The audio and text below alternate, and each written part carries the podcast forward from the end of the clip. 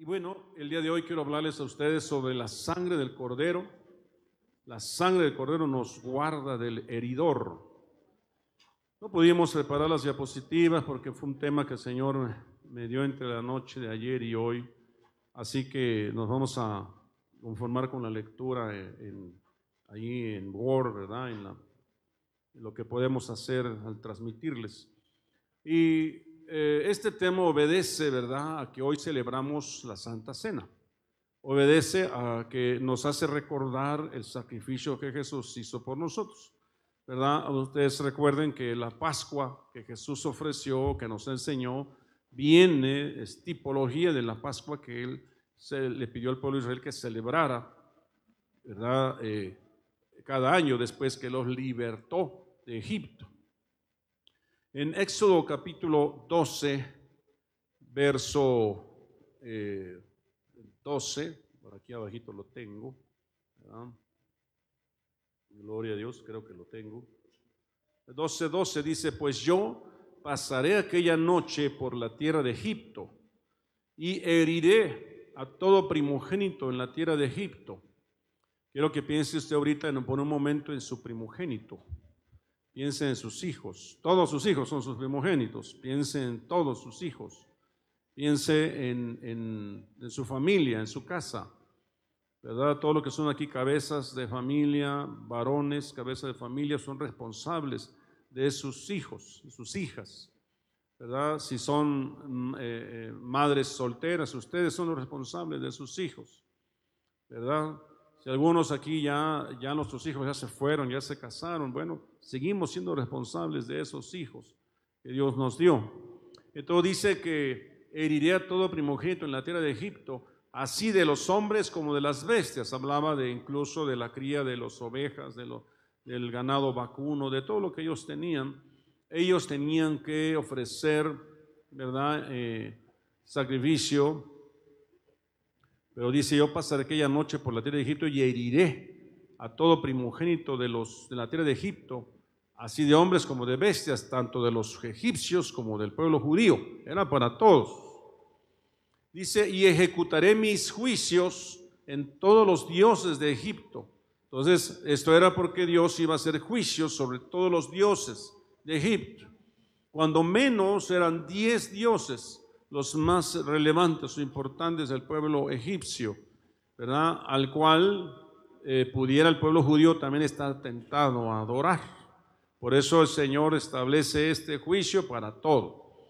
Dice verso 3, y la sangre os será por señal en las casas donde vosotros estéis. Entonces les pide que pongan sangre en las casas.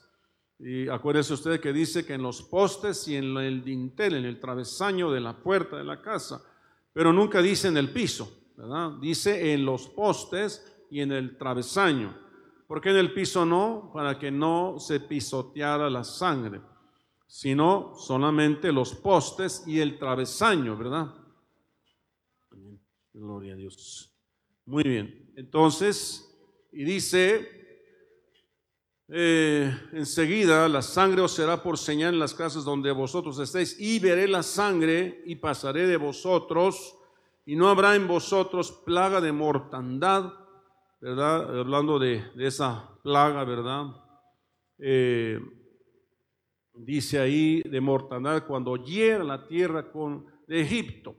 Nos habla de un heridor que iba a venir a, una plaga que iba a traer muerte. Fíjense que el tema le hemos titulado, ¿verdad?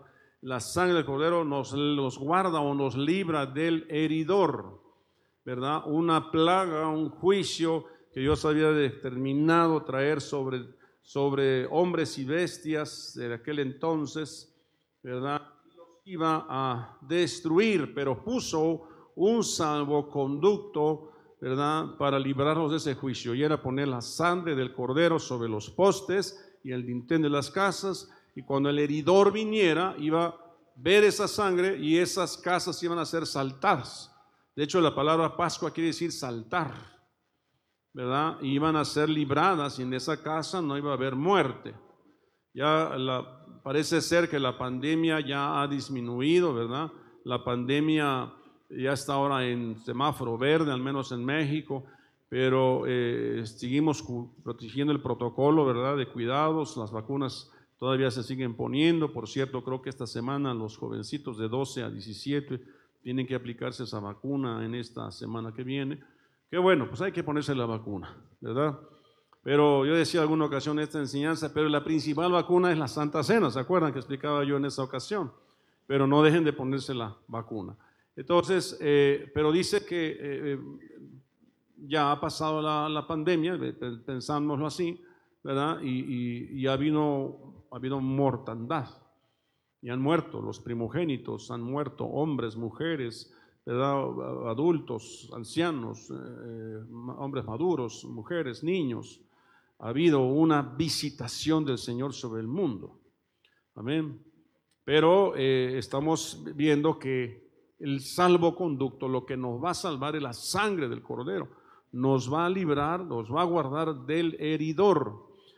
Dice, porque Jehová pasará hiriendo a los egipcios cuando vea la sangre en los dinteles, en los postes, pasará Jehová aquella puerta y no dejará entrar el heridor en las vuestras casas para herir. Fíjese que habla de una puerta. Nuestro ministerio se llama Ministerios Puerta del Oriente, ¿verdad? Que Dios ponga ese sangre en esos postes de esta puerta y de este intel de este ministerio. Cuatro es la puerta tiene su simbología en el número cuatro. Exactamente en el 2014-2015 hubo cuatro lunas rojas que coincidieron con dos fiestas de Pascua y dos fiestas de los tabernáculos. Y cuatro habla de puerta. Entonces ve como una puerta ¿verdad? dimensional espiritualmente para todo lo que ha ocurrido después de 2015. ¿Está siguiendo? Cómo Dios puso esa sangre sobre esos dinteles de esos cuatro años, de esos dos años en esas cuatro fiestas. Todo es una simbología, ¿no? Una simbología. Dice, necesitamos orar urgentemente por mi hermana Lilia Imelda Ramos. Dice del ángel, eh, vamos a orar por ella, ¿verdad? Vamos a, estoy leyendo el resto, ¿verdad? Eh, gloria a Dios. Vamos a orar, nuestro hermano Roberto Leonel nos está pidiendo que lo hagamos. Vamos a hacerlo. Vamos a orar, ¿verdad? Gloria a Dios. Levantemos un clamor. Amado Señor, en el nombre de Jesús. Hacemos un alto en esta enseñanza para orar, Padre, por la vida de Lilia Imelda Ramos del Ángel, Padre. Tú conoces a Imelda y, Señor, tú ten misericordia de ella. Ten misericordia, Señor, de lo que le ha pasado, Señor. Ten misericordia, mi Dios. Y en medio de esta injusticia que haya vivido, Señor, tú opera tu justicia. Palabra dice, Señor, si opresión de hombres hay en la tierra, acuérdate que sobre un alto hay otro más alto y sobre ese alto otro más alto. Padre, en el nombre de Jesús, Señor, toma control de esa situación y sana el corazón de Imelda, sana su vida en el nombre de Jesús. Y Señor, amontono ascuas de fuego sobre la cabeza, Señor, de David Cruz. En el nombre de Jesús, que lo convenza de justicia, de juicio y de pecado, Señor. Padre, que lo convenza para que se arrepienta y venga un encuentro contigo, Señor, en el nombre de Jesús. Oye, oh Dios, el clamor, Padre. Señor, no estamos pidiendo la muerte o la destrucción de este hombre, sino su arrepentimiento, Padre, en el nombre de Jesús. Y ten misericordia de Imelda y trae sanidad a su espíritu, a su alma, a su cuerpo. En el nombre de Jesús declaramos nula toda enfermedad en su vida, en el nombre de Jesucristo. Padre, Señor, bendecimos a Roberto Leonel, oramos por su vida, Señor, para que traigas paz a su alma, a su corazón. Padre, también Él pueda ver tu justicia, pueda ver tu intervención gloriosa en el nombre de Jesús, pueda mirar, Padre, tu bendición sobre su vida, Padre. Ten misericordia, Señor, oh Dios. Ten misericordia, Padre. Aleluya. De cada uno de ellos. Padre, gracias porque escuchas nuestro clamor. Digno eres de alabanza y de adoración, Padre. En el nombre de Jesús. Amén y amén. Aleluya. Gracias a Dios. Gracias a todos. Y bueno, pues le seguimos con esta enseñanza, ¿verdad? Decía yo que el heridor tendría que venir, ¿verdad? Y, vemos una situación, el heridor tendría que ser como un juicio, un juicio que se levanta contra una nación, contra un pueblo o contra una persona, ¿verdad? Como que se levantó, como si una cosa extraña nos ocurriera y de pronto ocurriera, ¿verdad? Por eso nosotros que estamos aquí hoy, que hemos venido a encuentro con Jesucristo, ya hace años que venimos a ese encuentro, pero cada semana venimos a muchos encuentros, ¿verdad? Con Él. Todos los días tenemos nuestro encuentro con Él, ¿verdad? Venimos a refugiarnos en Él para que nos libre precisamente de estos juicios, que nos libre del enemigo, del destructor, ¿verdad? Que se levanta contra, contra un hombre, contra una nación. A veces el destructor es enviado por Dios mismo por causa de las, del pecado, de la injusticia del hombre. Entonces, pero aún así tenemos ese salvoconducto como medio por el cual podemos ser librados. Dice que eh, en el contexto de este tema añadí dos frases, pero realmente no tenían una relación, tenían una tregua. Quiero, quiero que eh, enseguida de este tema voy a desarrollar un tema sobre el amor.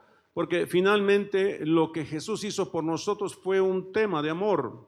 Lo que Jesús hizo por nosotros era morir por nosotros para salvarnos del destructor, para salvarnos del, enemigo, del, injusto, del, del violador, del destructor que se levanta contra nosotros, ya sea de manera personal o de manera eh, nacional o hasta global, como ha ocurrido.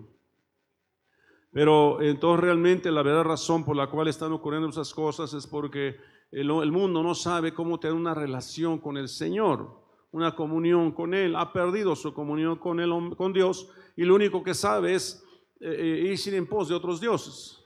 Lo único que sabe es pecar, robar, matar, violar, destruir, fornicar, ¿verdad? Hacer hechicería, brujería, todo eso. Eso es lo que ha provocado la ira de Dios.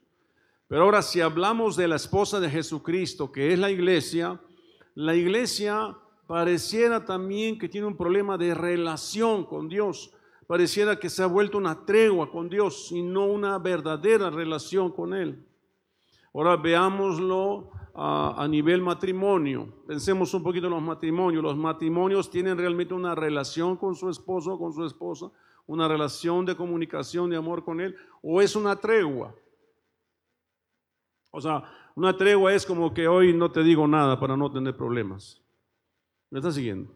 Hoy voy a desarrollar parte de eso. La siguiente eh, frase que pongo es, el amor es motivado por el gran privilegio que es tener a alguien a quien amar y de quien recibir amor. En la, definición de amor podría ser esa, ¿verdad? Es un privilegio tener a alguien a quien amar, tener a alguien, ¿verdad? Eh, que también yo pueda recibir amor de él o de ella.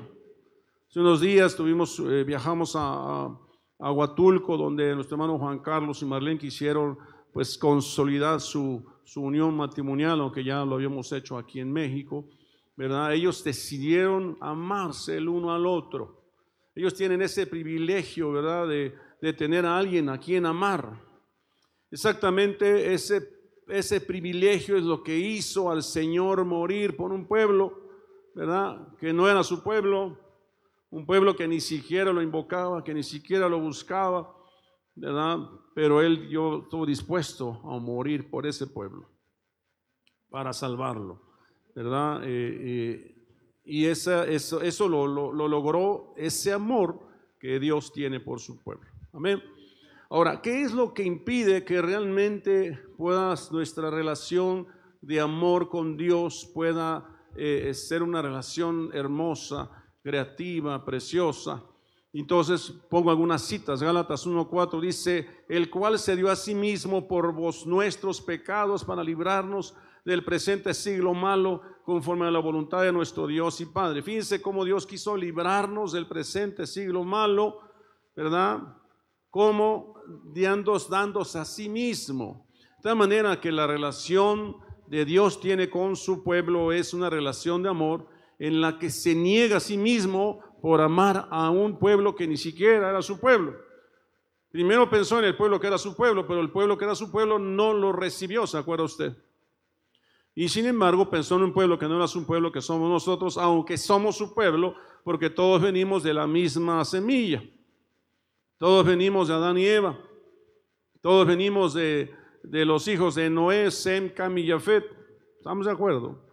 La tierra fue poblada de tal manera que somos, somos imagen y semejanza de Él. Él nos creó, Él nos hizo.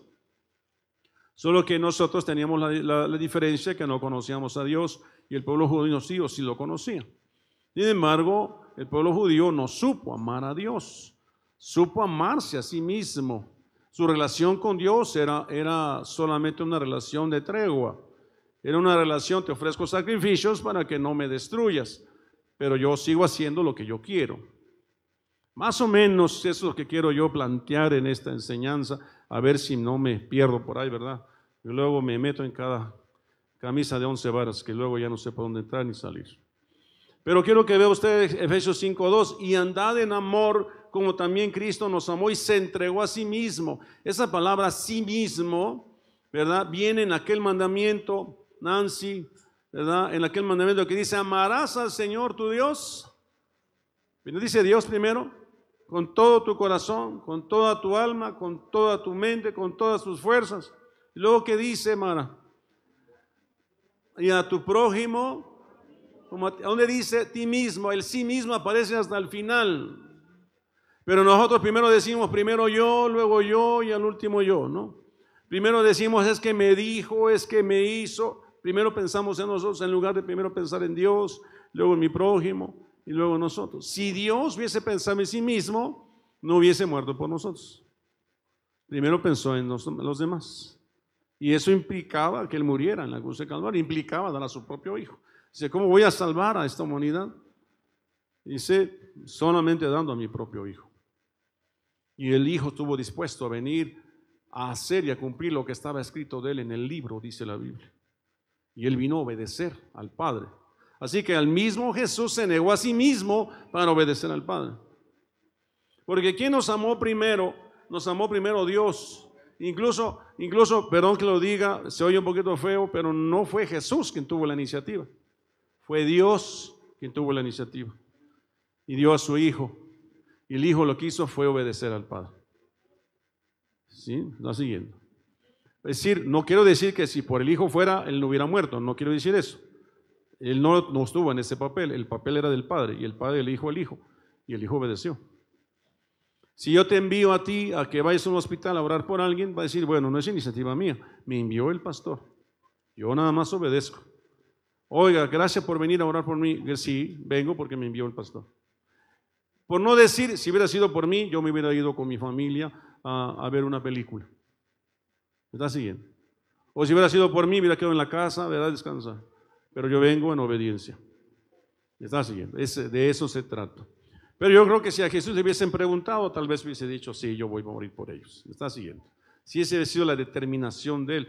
5.25, maridos, amad a vuestras mujeres así como Cristo amó a la iglesia y se entregó a sí mismo. El sí mismo es lo que tiene usted que entregar. ¿Por qué en el matrimonio o en la vida personal hay problemas? Porque siempre estamos buscando amor a nosotros mismos porque siempre estamos buscando amor a nosotros mismos. Y no es así, no se trata de nosotros, se trata primero de Él, se trata después de mi prójimo y se trata después de mí. Bueno, sigamos con la historia. Bueno, en la historia de que leíamos ahorita, el heridor, aparece la palabra, la palabra ah, pero antes de llegar a la parte, a ahí, quiero estudiar la palabra, este, eh, eh, entregó a sí mismo, se rindió a sí mismo, porque aquí dice arribita, en el sexto, del texto, dice, se entregó, dice, andad en amor como Cristo nos amó y se entregó a sí mismo. Entregar, la palabra entregar aparece también en Efesios 5:25 y se entregó a sí mismo. ¿Qué significa la palabra entregar? Es rendirse, es ceder, confiar, transmitir, dar, encarcelar, encomendar, enseñar, entregar, exponer, maduro, poner preso, transmitir. es dar a los demás. Me entrego. Mi esposa se siente mal, me niego a mí mismo y la atiendo a ella. ¿Me está siguiendo? Me niego a mí mismo y me entrego a ella. Después aparece la palabra eh, eh, a mí mismo, es la palabra huper en griego, que es una preposición que significa sobre, en lugar, encima, más allá, a través, me entrego más allá de mí mismo, ¿verdad? por causa de, en lugar de, respecto a, por amor a, a favor de, con gran insistencia, en lugar de sobrepasar. Amén. Es decir, eh, implica darnos, darnos a nosotros mismos. Dice que haya en vosotros ese sentir que hubo en Cristo Jesús, el cual siendo en forma de Dios no era cosa aferrarse a ser como Dios, sino que se entregó, se despojó de sí mismo. ¿Por qué ocurren los problemas en el mundo? Porque hay mucho egoísmo, porque no hay amor verdadero, porque no hay un amor que se entregue. Por eso quiero enfatizar esta enseñanza Abajo pongo una cita, Efesios 5, 27, dice, a fin de presentársela a sí mismo, me entrego por ella para presentármela a mí mismo, una iglesia gloriosa que no tuviese mancha, ni arruga, ni cosa semejante, sino que fuera santa y sin mancha. Me entrego a sí, a sí mismo una esposa, yo mismo me presento a mí mismo. Bueno, como está tu esposa, ¿verdad? Como está tu esposa es como está tu amor por ella. Luego dice, así también los maridos deben amar a sus mujeres como así a sus mismos cuerpos, pero primero a sus mujeres y luego a sus propios cuerpos. El que ama a su mujer a sí mismo se ama. Tú quieres ensimismarte, ama a tu mujer. Quieres ensimismarte, ama a tu prójimo. Se trata de una cultura de dar todo el tiempo. ¿Verdad? Filipenses 2.7, sino que se despojó a sí mismo tomando forma de siervo hecho semejante a los hombres. Me hago siervo. Estoy hablando del hombre a la mujer, pero también la mujer por el hombre. Filipenses 2.8, y estando en la condición de hombre, se humilló a sí mismo. Se trata de morir al yo. ¿Alguien sabe cuál es el nombre de Dios? En aquel pasaje donde Moisés le pregunta, ¿y quién digo que me envió? Yo soy el que soy. Él es yo. Él es, él es en sí mismo. Nosotros no somos nosotros mismos. Él es. Nosotros hemos usurpado ese nombre. Al, al tomarme una selfie, estoy usurpando ese nombre. Bueno, es una figura. La selfie es eh, mí mismo. Yo, me, estoy pensando que está tomando la fotografía allá, no, se la está tomando él. ¿Verdad? Haciéndose obediente hasta la muerte y muerte de cruz, de eso se trata. Del servir aquí en la iglesia es obedecer. ¿A quién, me, quién es mi líder? Me obedezco a mi líder, porque se trata de Dios. Se trata de que Dios está formándome en mí, ¿verdad? Un hombre obediente, un hombre que sabe darse que no está preocupado en sí mismo, sino está preocupado por los demás. Amén. Ese es el, camino en la vida realmente se debe ser.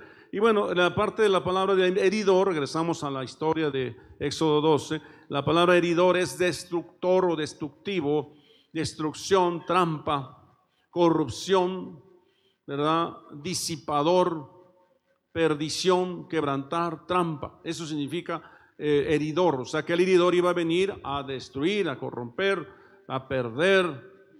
¿no? Imagínense que eh, nuestros jóvenes están siendo visitados por el destructor, están siendo visitados por, por mashkit, mashkit, destrucción, perdición. Imagínense que a nuestra casa, a la puerta de nuestra casa, venga el alcohol a tocar. Ese es un destructor, es un mashkit que se está levantando contra mi casa. Ahora, ¿cómo puedo evitar eso? Poniendo la sangre del cordero sobre los postes y sobre el travesaño de, mi casa. Está siguiendo, poniendo a Cristo. Poniendo a Cristo. Pactándome con Cristo. Ahora, ese es, ese es eh, figurativamente, hoy lo vamos a celebrar, pero nada sirve esta celebración si nosotros no estamos sobreentendiendo que se trata de hacer, de poner a Cristo en mi casa, que yo viva a Cristo, que yo viva eh, su palabra. La palabra mashit viene de la palabra shahat, que significa decaer, arruinar, corromper, corrupción, corrupto, dañar. Hasta abajo dice violar. No. Si viene un violador y visita mi casa, es el destructor, es Shahat que se ha levantado para destruir a mi primogénito. ¿Me está siguiendo? Eh, pero no tenemos la solución, Enrique. Tenemos la solución, la sangre del cordero, ¿verdad? Puede guardarnos del herido, heridor, nos puede guardar del violador, nos puede guardar del, del destructor, del que corrompe a mi primogénito. El mundo tiene muchos métodos. Ahora Facebook va a ser otra cosa en que va a atacar, ¿verdad? Ahora ya no es Facebook, ahora se va a llamar, creo, Meta. Y ahora van a tener que usar unos lentes especiales para poder eh, eh, meterse virtualmente. Y al rato nuestras gentes van a estar enajenadas, aleladas, metidas, ¿verdad? Ensimismadas. Todo eso es una, una estrategia de mercadología y, y una estrategia, ¿verdad?, de, de destruir. Entonces tenemos que estar, venir a la sangre del cordero al Cordero de Dios, que quita el pecado. Entonces, eh, eso es lo que significa shahat. Ahora, fíjense ustedes que la palabra shahat, después del Éxodo, la busqué en otras citas. Y alguna de esas citas, por ejemplo, es Deuteronomio 9:12. Ahí aparece la palabra shahat, la misma que apareció en Éxodo 12, donde habla del destructor, del heridor. Y dice, y me dijo Jehová, levántate desciende pronto de aquí, porque tu pueblo que sacaste de Egipto se ha shahat, se ha corrompido, porque se ha apartado del camino que yo les mandé. Se han hecho una imagen de fundición. Shahat se metió en el corazón de, del pueblo de Israel. Pero lo interesante es que dice el pueblo que tú sacaste de Egipto. Tú los libraste de Shahat, pero Shahat se fue en el corazón de ellos. Nunca entendieron que la sangre en los postes y en el dintel tenía que ser esa, eh, eh, debe estar en sus conciencias, en su educación, en su crianza. De tal manera que no se metiera ningún enemigo. Dios se los advirtió. Las naciones que vas a heredar son naciones que adoran otros dioses. Y yo les mando que las destruyan, ¿se acuerdan? a las siete naciones más poderosas, una enseñanza que di el miércoles pasado. Siete naciones más poderosas que, que ustedes, que eran los cananeos, los amorreos, los jebuseos, los eteos, los hebeos, los jerjeseos, los fereceos. Tenían que destruirlos. Porque si no, ellos te iban a dominar. Ahora, ¿cómo me puedo librar de todos esos feos? Con, con la sangre del cordero. Por eso venimos a la Santa Cena. Y no es una exageración que cada sábado lo hagamos. Porque parece ser que basta un día para que ya me olvide. Y ando por ahí, ¿verdad? Este, ya, me, ya me venció los eteos. ¿Quiénes son los eteos? Los eteos son los que causan miedo, terror, fobia. Y hace unos días andaban por acá adorando a la muerte y, poniendo a los, este, a brujas y, y entonces a veces algunos eh, recibieron esos ataques de temor, de miedo, de fobia. y a lo mejor hasta los practicaron. Espero que no hayan salido a pedir calaverita. No hayan puesto ahí una telaraña en su casa. No. Eso es esos son los geteos. Dejas con vida un geteo y el geteo te va a destruir a ti. ¿Cuál fue el fracaso de hacer? Decía yo el, el miércoles. Hacer es una de las doce tribus de Israel. Hacer significa dicha. ¿Qué destruye la dicha? ¿No? Y ahí damos la enseñanza de las naciones. Una de ellas era arena caliente. ¿Qué significa? Que edifique sobre la arena. Dice, ¿a qué compara el hombre prudente? E, e imprudente, necio. Aquel que edifica su casa sobre la arena. que cuando vienen vientos, lluvias y ríos, la casa se cae. Tú edificas sobre los geteos, viene el enemigo y no vas a soportar el viento, la lluvia, el río, la casa se va a caer. Pero si edificas sobre la roca, la casa no se cae. ¿Está siguiendo? ¿Qué significa eh, los, eh, este, los amorreos? Los amorreos significa los que, este, no, los, voy con los jerjeseos, porque fueron los que enfaticé el miércoles. Los jerjeseos, eh, de ahí vienen los, este, este, ¿cómo se llama? El gadareno, que vive en las tumbas. Significa uno que está en el lodo y se revuelca en el lodo. Hay quien quiere estar pecando y no le importa seguir pecando. Es que no puedo salir, y ahí me quedé. No quiere salir. Porque para salir primero tienes que querer salir. Quiero salir, Señor, líbrame de esto. Y Dios manda un predicador, te manda un folletito y te dice, Cristo te ama.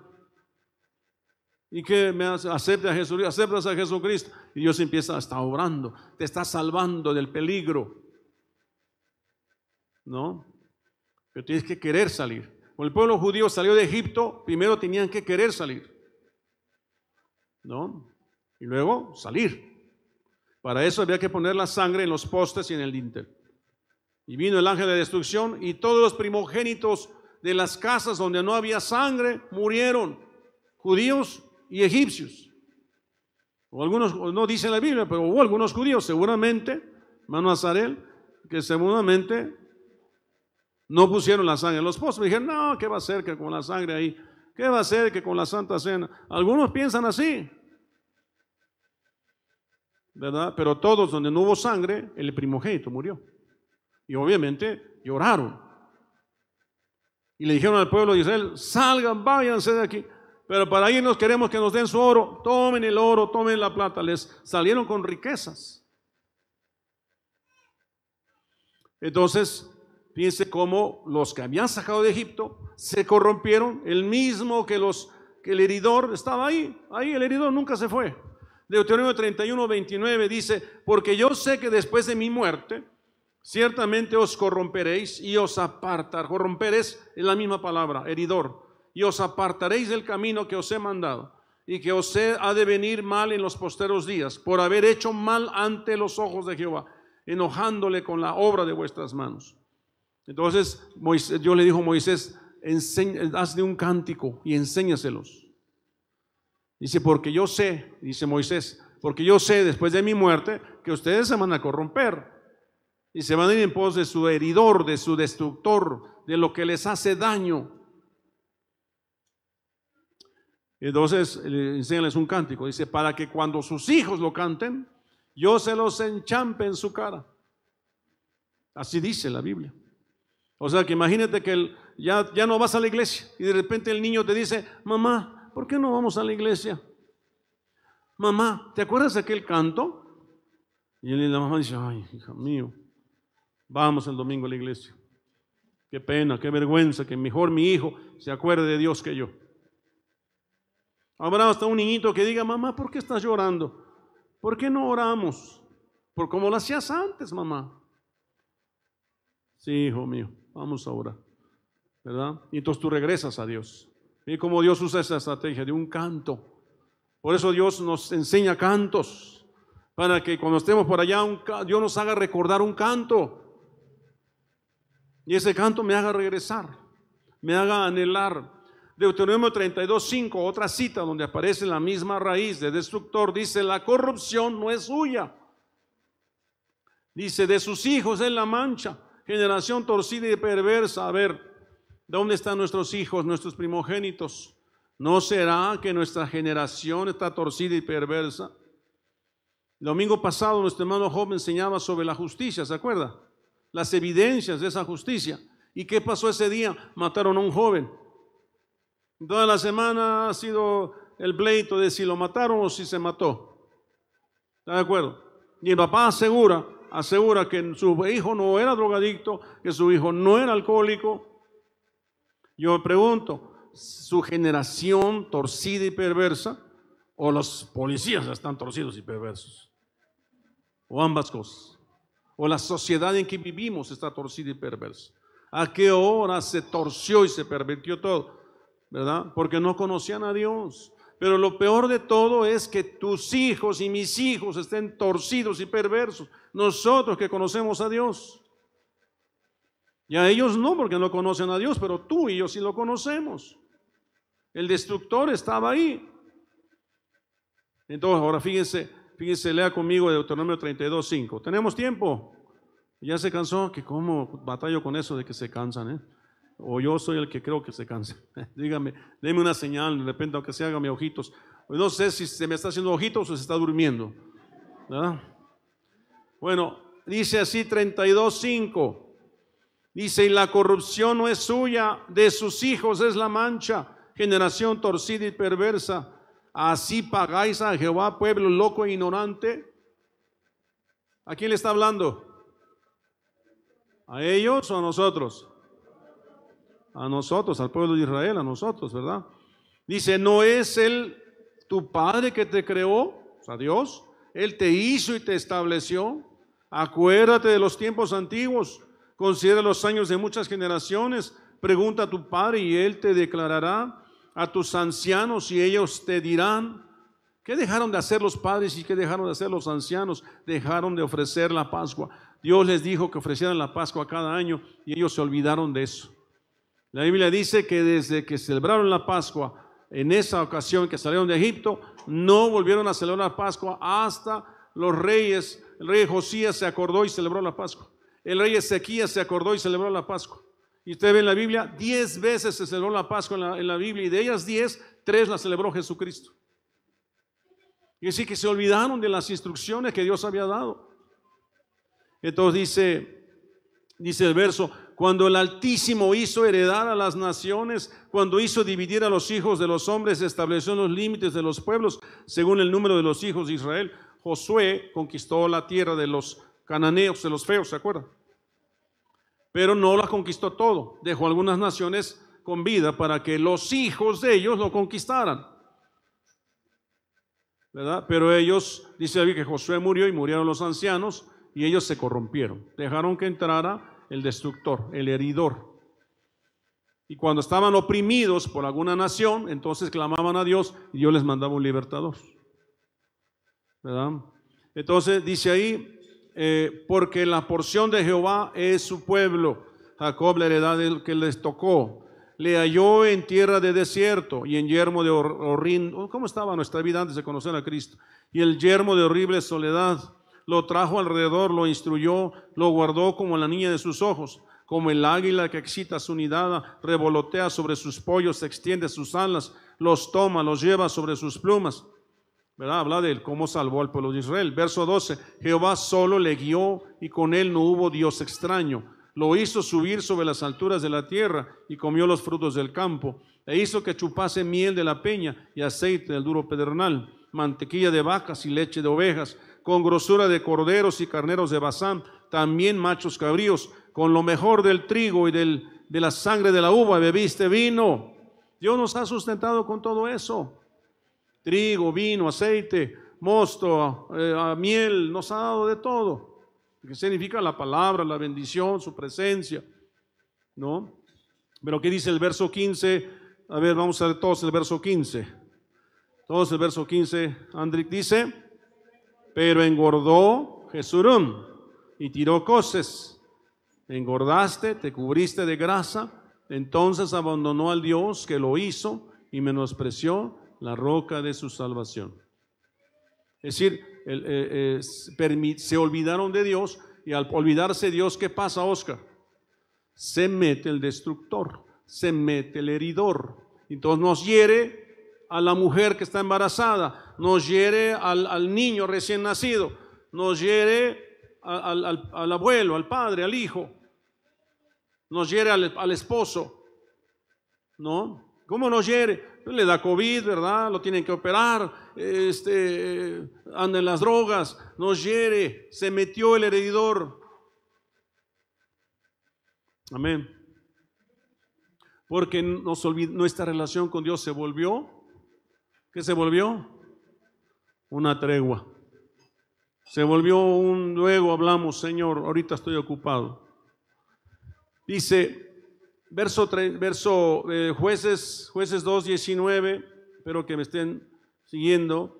Dice, más acontecía que al morir el juez, es otro, otro pasaje donde aparece la misma raíz de la palabra heridor, dice, ellos volvían atrás y se corrompían, ahí está la palabra heridor, más a sus padres siguiendo a dioses ajenos para servirle e inclinándose delante de ellos y no se apartaban de sus obras ni de su obstinado camino. Y la ira de Jehová se encendía contra Israel y dijo, por cuanto este pueblo traspasa mi pacto que ordena a sus padres, que ordené a sus padres y no obedecen a mi voz. O sea, el heridor viene de vez en vez porque el pueblo se olvida de Dios, porque el pueblo se va en pos de su heridor, de su destructor. Alguien que diga, bueno, ¿qué tanto es una copita, verdad? Está yendo en pos de su heridor. ¿No? ¿Qué tanto es un cigarrito? Está yendo en pos de su heridor. ¿No? Que llegue a las 12 de la noche si quiere. Estás dejándolo en manos de tu heridor. ¿Me estás siguiendo? ¿Verdad? Que ya no vaya el ay, bueno, pues yo voy a ir a, te lo estás dejando en manos del heridor. Lo estás dejando en manos de Facebook, en manos de, Twitter, en manos de, todas las redes sociales. Y luego, en 2 Samuel 14, 11, dijo ella entonces, te ruego, oh rey, que te acuerdes de Jehová tu Dios, para que el vengador de la sangre no aumente el daño. Fíjese, Nuestros hijos pueden estar pasando, ¿verdad? Una situación y a lo mejor están siendo perseguidos por el vengador. ¿Cuándo nuestros hijos pueden ser perseguidos por el vengador? ¿Verdad? Cuando nuestros hijos han dañado, han hecho una injusticia, han corrompido, por ejemplo, han robado. Por ejemplo, le dieron chancecito al que vende la droga y ahora le deben al que vende la droga. No sé si me esté siguiendo. ¿No? E, es un caso muy extremo. A lo mejor todo empieza con una copa, todo empieza con una cerveza, todo empieza con un cigarro, todo empieza con un beso, todo empieza con un, eh, eh, este, una relación inofensiva. Le estamos dando chance que el heridor venga y haga lo que quiera. Entonces dice, dice este pasaje, te ruego, rey, estamos en el 14:11, que te acuerdes de Jehová tu Dios, que para que el vengador de la sangre no aumente el daño, no aumente la herida y no destruya a mi hijo. ¿Cuántos hijos? Mencióneme uno de tus hijos, Azarel. Uno de tus hijos, Isael. Misael. No, dice, y él respondió, vive Jehová, que no caerá ni un cabello de la cabeza de tu hijo en la tierra, le dijo el rey. No. Seguimos. En 2 Samuel 24, 16, y cuando el ángel extendió su mano sobre Jerusalén para destruirla, imagínense ustedes que el ángel extiende la mano sobre, sobre este, Paseos 2. ¿Quién vive en Paseos 2? allá, mi hermana allá. Y ha habido, yo me acuerdo cuando nos conocimos esa colonia, cerquita de ahí habían muerto gente. No sé cómo se llama la otra colonia que está pegadito a ustedes. Bosques no sé si el Dorado o Bosques, no sé, pero por ahí. Yo me acuerdo que quisimos entrar y me dijeron, uh, tú me platicaste, ¿no, Raúl? Bosques primero. El heridor ya estaba metido ahí. Y había habido, ah, en mismo en paseos hubo muertos. Una persona murió ahí del narcotráfico. ¿No? ¿Cómo? Martirizaron y descuartizaron. ¿No? Entonces dice, eh, eh, y cuando el ángel extendió su mano para cobre Jerusalén para destruir, Jehová se arrepintió de aquel mal y dijo al ángel que destruía el pueblo, basta ahora, detén tu mano. Y el ángel de Jehová estaba junto a la era de Arauna Jebuseo. Si sabe cómo se detuvo la mano de Jehová? Tuvo que subir David, comprar la tierra, comprar los bueyes, el ganado que tenía Arauna Jebuseo y ofrecer sacrificios a Dios. La sangre de muchos corderos, de muchos, de muchos eh, eh, animales que ofreció en sacrificio. Y solo así se detuvo la plaga. O sea, la sangre del cordero puede guardarnos del heridor. No es cualquier cosa venir a tomar Santa Cena. No es cualquier cosa creer en Jesucristo. No es cualquier cosa decir, decir, la sangre de Cristo me cubre. ¿A poco no dice usted cuando asciende en la gozadura? Dice, cúbreme la sangre de Cristo. Entonces eh, dice ahí que le ofreció sacrificio y solo así se detuvo la plaga. Después tenemos otra cita, ¿verdad? Por aquí. Eh, bueno, es, lo, es la misma historia. Eh, me apuro. Segunda Reyes 8:19. Con todo eso, Jehová no quiso destruir a Judá. O en otra cita, destruir es que permitiera que el heredor viniera por amor a David su siervo. Muchas veces el Señor no ha permitido que pase algo en tu familia por amor a Rosita, por amor a Ezequiel, por amor a Raúl, por amor a Nancy, por amor a Raciel. Es decir, tú tienes mucha familia y Dios no ha permitido que les pase nada. Por amor a ellos mismos o por amor al Padre, por amor a Elodia, yo qué sé. Me acaba de llegar mi, eh, mi yerno y mi hija de, de, Veracruz. Y cuando salió me dijo, uh, este, apóstol, vamos para allá, ¿puede usted orar por nosotros? Sí, oré y até hasta incendios y, balas perdidas y llantas que salen volando de, los trailers. ¿A poco no? Y ellos llegaron con bien. Y al instante que llegó me mandó un mensaje. Hubo ayer un choque que vendía un carro que venía de Puebla hacia México. Murieron 16 personas, hasta donde se sabe. Un tráiler arrolló cuántos carros. Incluso murieron dos pequeñitos. O sea, y en el carro de mi hierro iban dos pequeñitos, mis dos nietas. Y ellos llegaron con bien. Dice, Señor, tú eres bueno. Tú eres bueno. Tú no permitiste que el heridor viniera sobre mi casa. Claro, tampoco me alegro que haya llegado sobre la casa de otros. Oré por esos otros. Dije, Señor, guárdalos, ten misericordia de los familiares.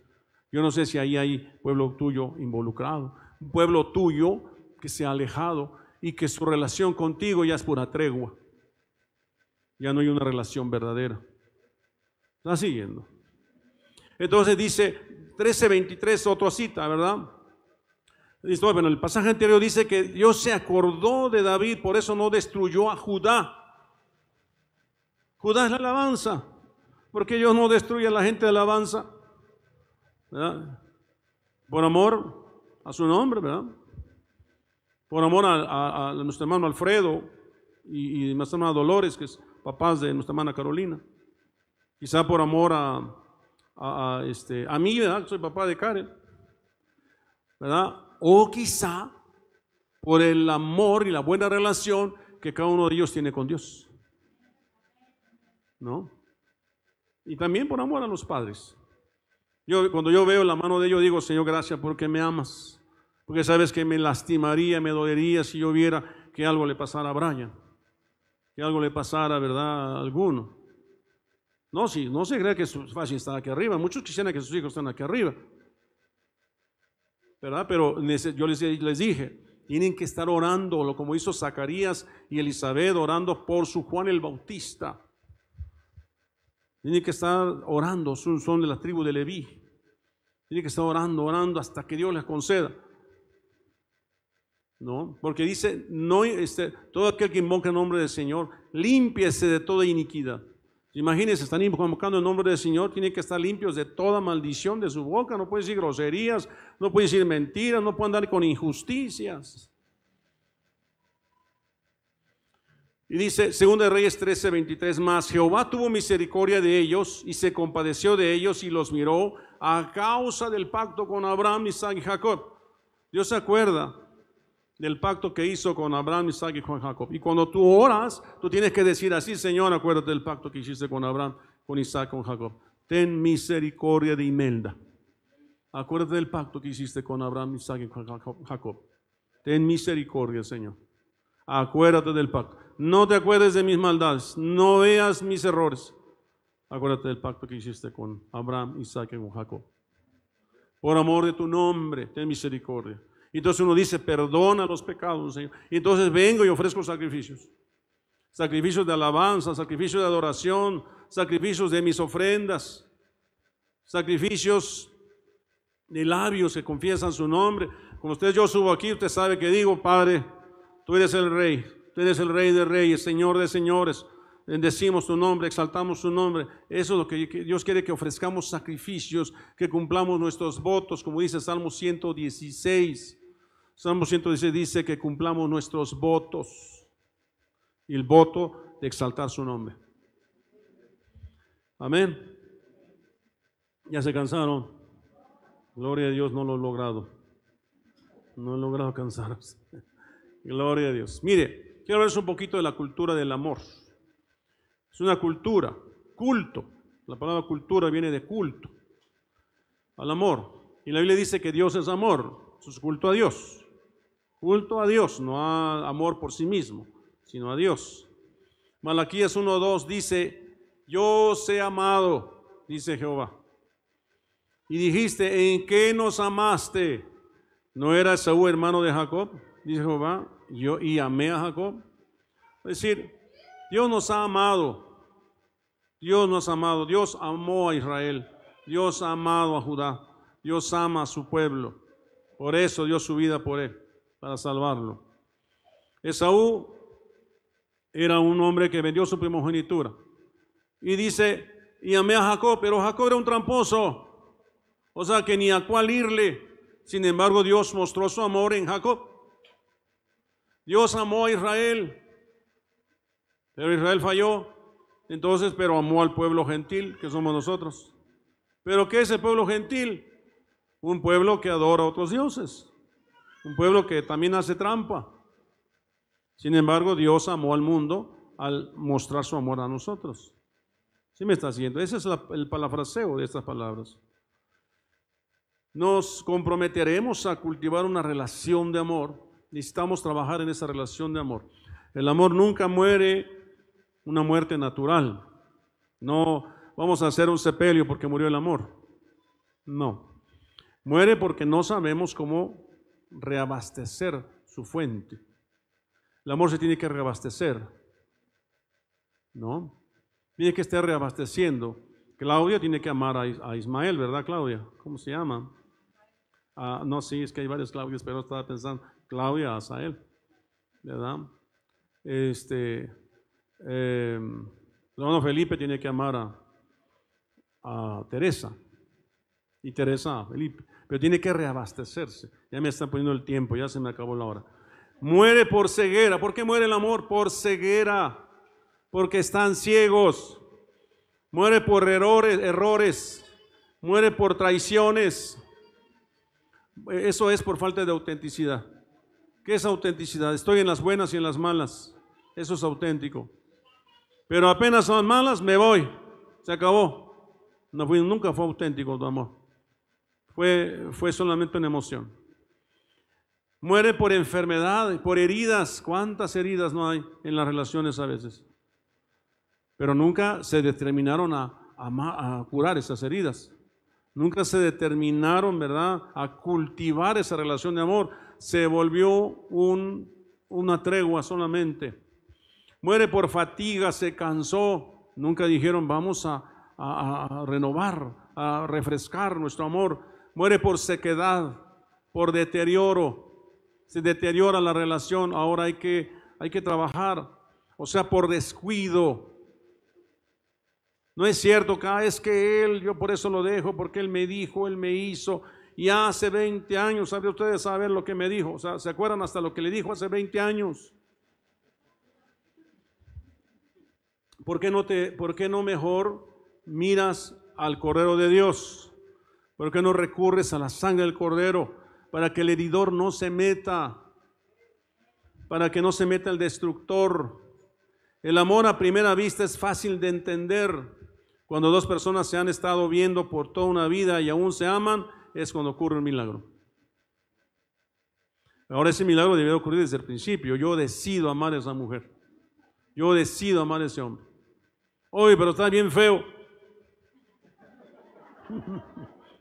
Ah, bueno, todo sobre advertencia no hay engaño, ¿verdad? El amor a primera vista entonces es fácil de entender.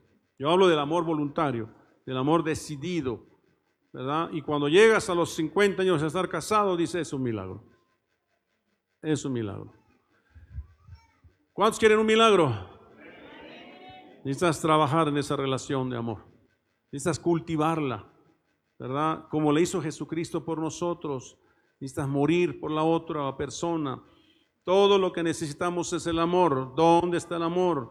Muchas relaciones que terminan en matrimonio parecen estar cimentadas en el amor. Muchos que se casaron, se casaron por amor. pero en realidad no lo están.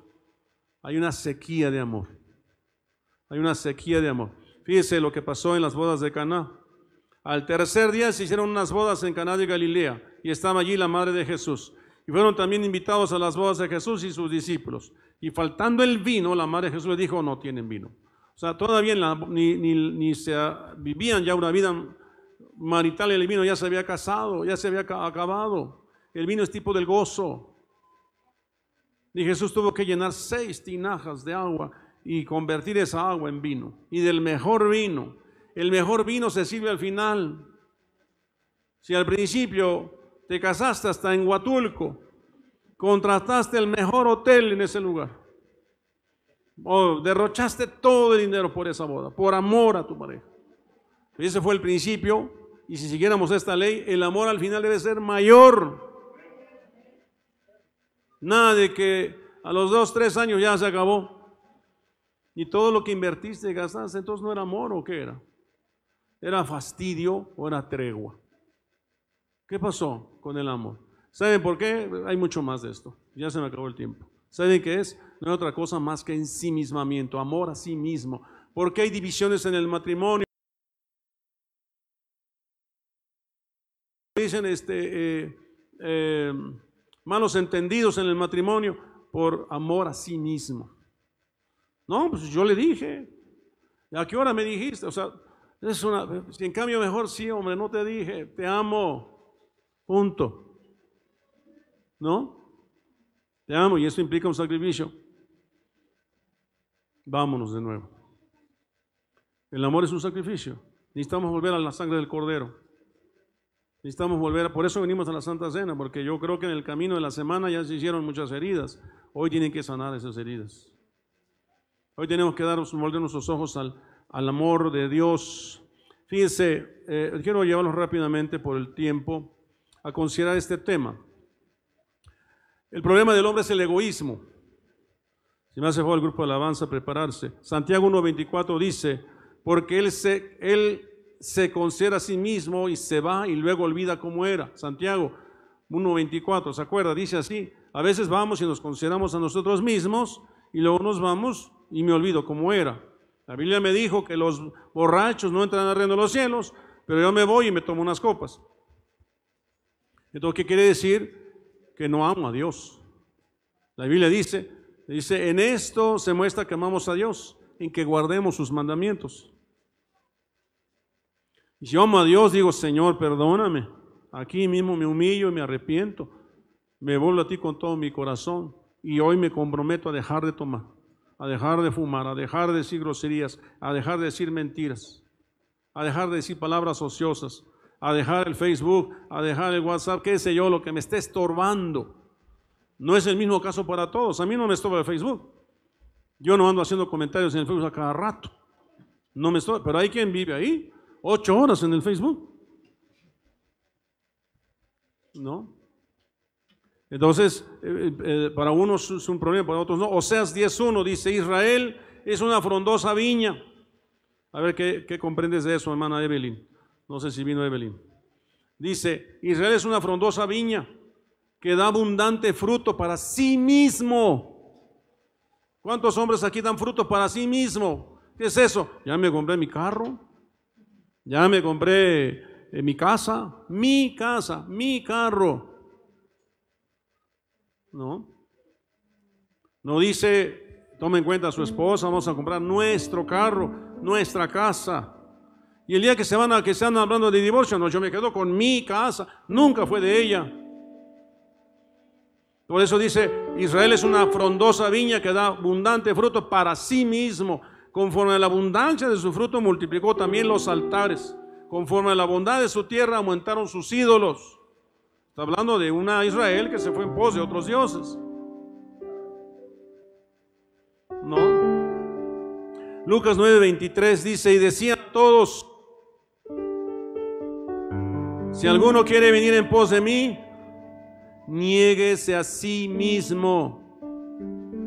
Si alguno se quiere casar, niéguese a sí mismo.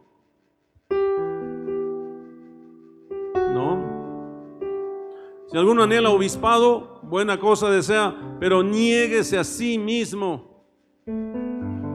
Lo que quieras, necesitas negarte a ti mismo. ¿Quieres tener hijos? Necesitas negarte a ti mismo. Una madre ya no, ya no es dueña de su tiempo. Tiene que atender a sus hijos, criarlos todo el tiempo, alimentarlos todo el tiempo. En las noches tiene que desvelarse para cuidar a sus hijos. 15.4, permaneced en mí y yo en vosotros como el pámpano no puede llevar fruto por sí mismo. Usted no puede llevar fruto por sí mismo. Necesita estar pegado a Cristo, al pámpano, a la, a la, a la, a la viña, a la vid, que es Cristo. Usted no puede llevar fruto por sí mismo. Habrá aquí, de fruto y digo, wow, qué fruto. Pero habría que ver si es un fruto para sí mismo o es un fruto para Dios. Porque si es fruto para Dios, no importa que le critiquen, no importa que se burlen, no importa que se enojen, no importa que lo, lo metan en chismes, porque lo hace para Dios. Pero cuando es por ti mismo, dices, no, yo me voy de esta iglesia. Yo no quiero saber nada de ellos, porque es para ti mismo. Nadie me reconoce, nadie me, me, me, da una palmada. Es que no era, es que lo estabas buscando para ti mismo. Y no, tienes que negarte. Dice Juan 5:19, respondió entonces Jesús y le dijo, de cierto, de cierto os digo, no puede el Hijo hacer nada por sí mismo, ni Cristo hizo nada por sí mismo, sino lo que veo hacer al Padre porque todo lo que el Padre hace también lo hace el Hijo igualmente. Por eso no hay de que te pones como pastor. No hay de que yo me quise poner como, como apóstol. No hay. Romanos 14, 22. Tienes tu fe, tenla para contigo delante de Dios. Bienaventurado el que no, se condena a sí mismo en lo que aprueba. Alguien es que pudiera ser que diga, no, pues es que no pasa nada. ¿Verdad? Ah, bueno, tienla para ti mismo. Ten cuidado que no te condenes a ti mismo en lo que apruebas. ¿Estás siguiendo? Te puede estar aprobando, sí, no tiene nada de malo que mi hija tenga novio. Ándale pues, tiene nada de malo, ándale. Es tu fe. Trato contigo mismo. Pero cuídate de no condenarte con lo que apruebas. ¿Me estás siguiendo? O sea que al rato le quieres decir a tu hija, hija, no, ¿cómo, ¿cómo que andas cambiando de novio? No está bien. Tú me enseñaste, papá. Tú me dijiste que estaba bien. ¿No? Dice Romanos 15, 3, porque ni aun Cristo se agradó a sí mismo. Antes bien, como está escrito, los vituperios de los que te vituperaban cayeron sobre mí. No se agradó ni a sí mismo él. Corintios 3:18, nadie se engaña a sí mismo. Si alguno entre vosotros se cree sabio en, en este siglo, hágase ignorante para que llegue a ser sabio. Aquí se trata de humillarse. Corintios 11:38, por tanto, pruébese cada uno a sí mismo. Hoy tenemos Santa Cena, pruébese a sí mismo y coma así del pan y beba de la copa. Señor, hoy te pido perdón porque yo he sido sabio en mi propia opinión. Te pido perdón porque eh, en mi matrimonio hay divisiones porque he tenido amor a mí mismo, porque he sido egoísta. ¿No? Porque no he entendido que el amor es sacrificial. El amor es primero al Padre, luego mi prójimo, mi prójimo es mi esposa, mi prójimo es mi esposo, mi prójimo es mi vecino, y luego yo mismo. Mirad las cosas según la apariencia. Si alguno está persuadido en sí mismo que es de Cristo, ¿cuántos aquí son de Cristo? Esto también piense por sí mismo. Que como Él es de Cristo, así también nosotros somos de Cristo. O sea, así como usted es de Cristo, también su esposa es de Cristo. También su hijo es de Cristo. También el vecino es de Cristo. Dice la Biblia que cualquiera que lo haga uno de estos pequeños, a mí lo hizo. Usted no debe menospreciar a nadie. Y dice, porque no es aprobado el que se alaba a sí mismo, sino aquel a quien Dios alaba.